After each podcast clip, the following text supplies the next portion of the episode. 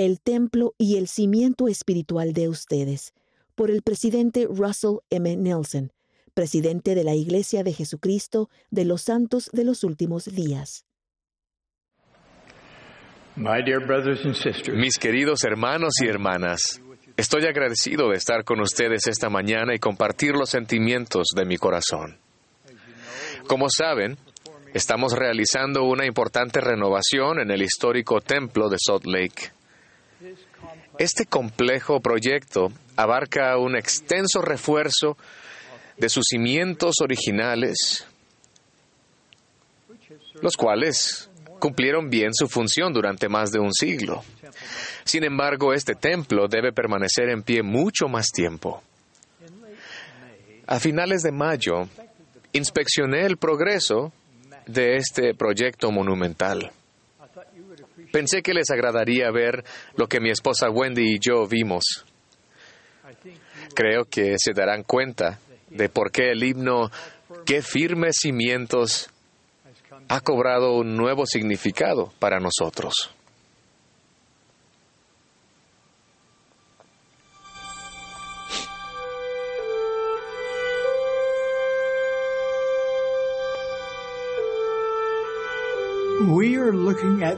Estamos viendo los cimientos originales del templo de Salt Lake.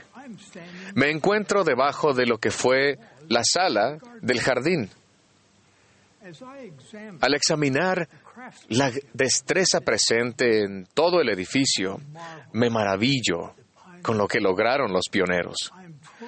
Me quedo totalmente asombrado al pensar que construyeron este magnífico templo solo con las herramientas y técnicas disponibles hace más de un siglo. Sin embargo, muchas décadas más tarde, si examinamos los cimientos de cerca, podemos ver los efectos de la erosión, hendeduras en la mampostería original y las diferentes etapas de estabilidad de la albañilería. Ahora que soy testigo de lo que los ingenieros, arquitectos y expertos en construcción modernos pueden hacer para reforzar los cimientos originales, me quedo absolutamente maravillado. Su trabajo es asombroso.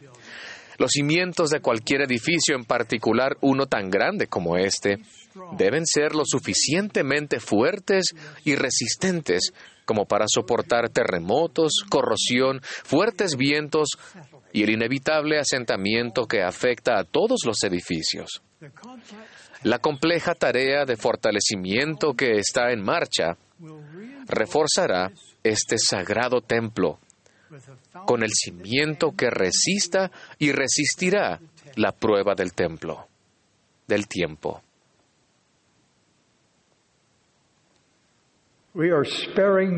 No vamos a escatimar esfuerzos para darle a este templo venerado, que se había vuelto cada vez más vulnerable, unos cimientos que resistan las fuerzas de la naturaleza durante el milenio. De la misma manera, ha llegado el momento de que cada uno de nosotros implemente medidas extraordinarias, quizás medidas que nunca antes hemos tomado para fortalecer nuestro propio cimiento espiritual. Tiempos sin precedentes como estos exigen medidas sin precedentes. Mis queridos hermanos y hermanas, estos son los últimos días. Si ustedes y yo vamos a resistir los peligros y las presiones venideras, es imprescindible que cada uno de nosotros tenga un firme cimiento espiritual, edificado sobre la roca de nuestro Redentor Jesucristo. Así que pregunto a cada uno de ustedes, ¿cuán firme es su cimiento? ¿Y qué refuerzos son necesarios para su testimonio y comprensión del Evangelio? El templo es el núcleo del fortalecimiento de nuestra fe y fortaleza espiritual porque el Salvador y su doctrina son la esencia misma del templo. Todo lo que se enseña en el templo mediante la instrucción y el espíritu amplía nuestra comprensión de Jesucristo. Sus ordenanzas esenciales nos unen a Él mediante convenios sagrados del sacerdocio. Luego, al guardar nuestros convenios, Él nos inviste de su poder sanador y fortalecedor. Y oh, cuánto necesitaremos su poder en los días venideros. Se nos ha prometido que si estamos preparados no temeremos. Esa seguridad tiene profundas implicaciones hoy en día. El Señor ha declarado que a pesar de los desafíos sin precedentes de hoy, aquellos que edifican sus cimientos en Jesucristo y han aprendido a invocar su poder, no tienen por qué sucumbir a las inquietudes singulares de esta época. Las ordenanzas y los convenios del templo son antiguos. El Señor mandó a Adán y a Eva que oraran, hicieran convenios y ofrecieran sacrificios. De hecho, cada vez que el Señor ha tenido un pueblo en la tierra que obedece su palabra, le ha mandado edificar templos. Los libros canónicos están repletos de referencias a las enseñanzas, a la vestimenta y al lenguaje del templo y mucho más. Todo lo que creemos y cada promesa que Dios ha hecho a sus hijos del convenio confluyen en el templo. En todas las épocas el templo ha recalcado la preciada verdad de que quienes hacen convenios con Dios y los guardan son hijos del convenio. Por lo tanto, en la casa del Señor podemos hacer los mismos convenios con Dios que hicieron Abraham, Isaac y Jacob, y podemos recibir las mismas bendiciones. Los templos han formado parte de esta dispensación desde los primeros días. Elías el profeta entregó a José Smith las llaves de la autoridad para sellar en el templo de Kirtland. La plenitud del sacerdocio se restauró en el templo de Nauvoo.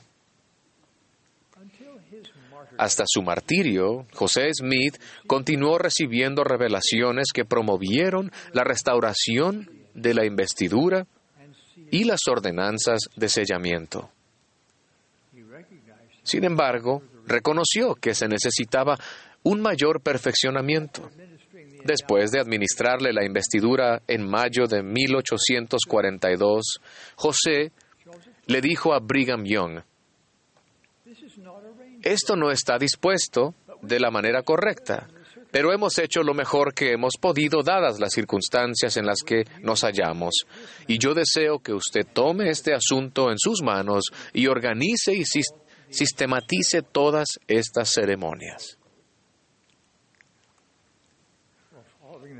Después de la muerte del profeta, el presidente Young supervisó la finalización del templo de Nauvoo y más adelante construyó templos en el territorio de Utah. En la dedicación de los pisos inferiores del templo de St. George, Brigham Young declaró enérgicamente la urgencia de la obra vicaria del templo cuando dijo, cuando pienso en ello, quisiera que las lenguas de siete truenos despertasen a la gente. A partir de ese momento, las ordenanzas del templo se fueron perfeccionando gradualmente. El presidente Harold B. Lee explicó por qué los procedimientos, las normas e incluso la administración de ordenanzas del templo continúan cambiando en la iglesia restaurada del Salvador. El presidente Lee dijo, los principios del Evangelio de Jesucristo son divinos. Nadie cambia los principios y la doctrina de la Iglesia sino el Señor, mediante la revelación.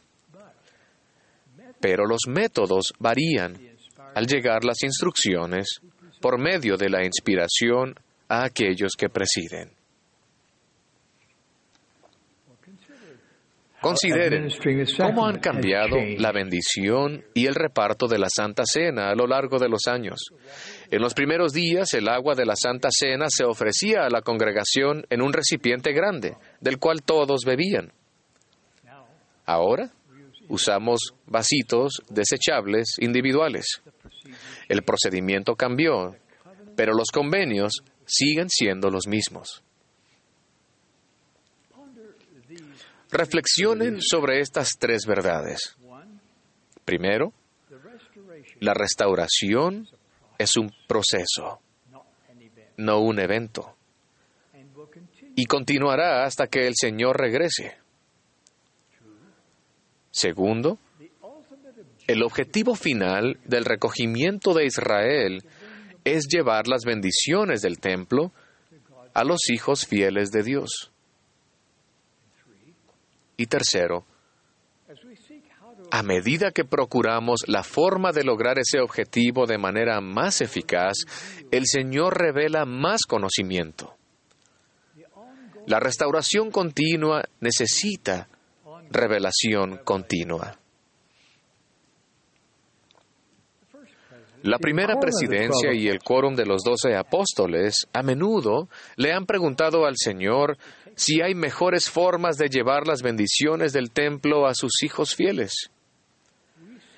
Procuramos orientación con regularidad sobre cómo garantizar en todo el mundo la exactitud y la coherencia de la instrucción, los convenios y las ordenanzas del templo, a pesar de las diferencias de idiomas y de culturas. Bajo la dirección del Señor y en respuesta a nuestras oraciones, recientemente se han realizado ajustes en los procedimientos. Él es quien desea que ustedes comprendan con gran claridad para qué exactamente están haciendo convenios. Él es quien desea que experimenten plenamente sus sagradas ordenanzas.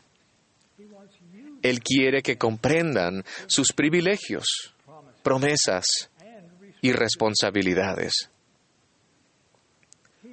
Él quiere que tengan perspectivas y despertares espirituales que nunca antes hayan tenido. Él desea esto para todos los participantes del templo, donde quiera que vivan. Los ajustes actuales en los procedimientos del templo y otros que se harán más adelante son una prueba continua de que el Señor está dirigiendo activamente su iglesia. Él brinda oportunidades para que todos nosotros reforcemos nuestros cimientos espirituales de manera más eficaz al centrar nuestra vida en Él y en las ordenanzas y los convenios de su templo. Cuando vayan a la casa de instrucción del Señor con su recomendación para el templo, con un corazón contrito y una mente inquisitiva, Él les enseñará.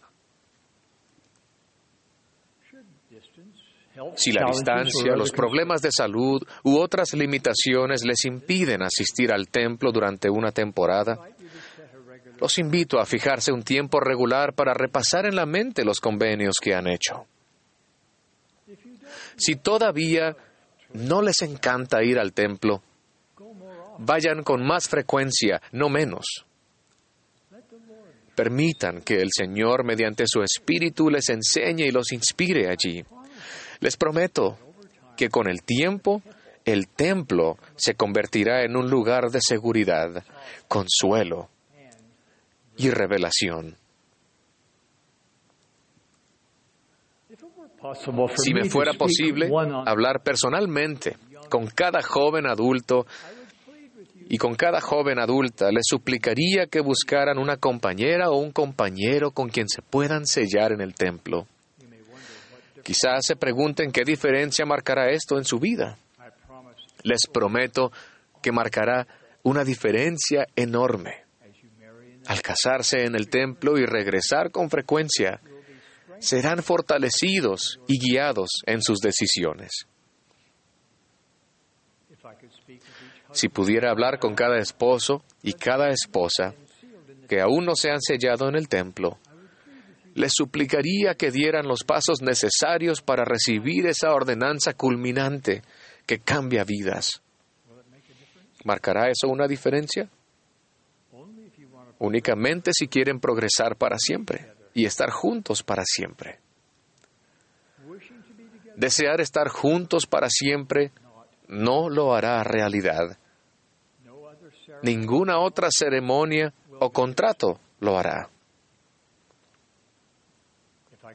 Si pudiera hablar con cada hombre y cada mujer que anhelan el matrimonio, pero que aún no han encontrado a su cónyuge eterno, los instaría a que no esperen a casarse para recibir la investidura en la casa del Señor.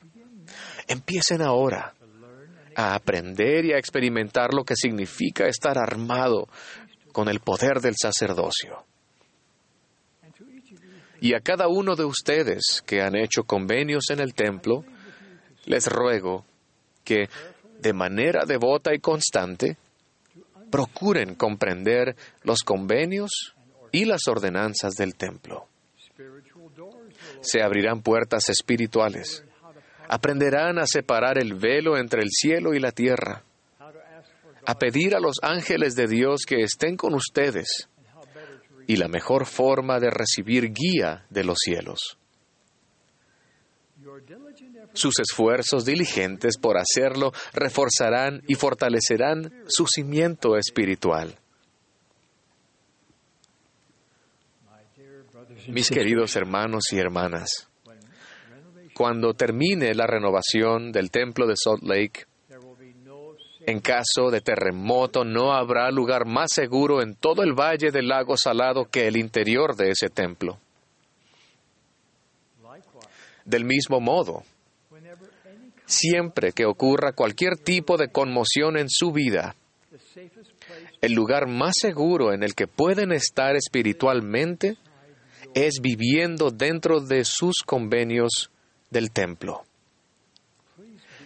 Créanme cuando les digo que si su cimiento espiritual está edificado firmemente en Jesucristo, no tienen por qué temer. Si son fieles a los convenios que hicieron en el templo, el poder de Él los fortalecerá. Entonces, cuando ocurran terremotos espirituales, podrán mantenerse firmes, porque su cimiento espiritual es firme e inamovible.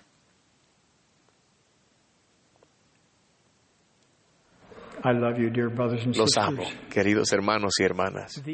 Sé estas verdades. Dios, nuestro Padre Celestial, quiere que ustedes elijan volver a casa con Él.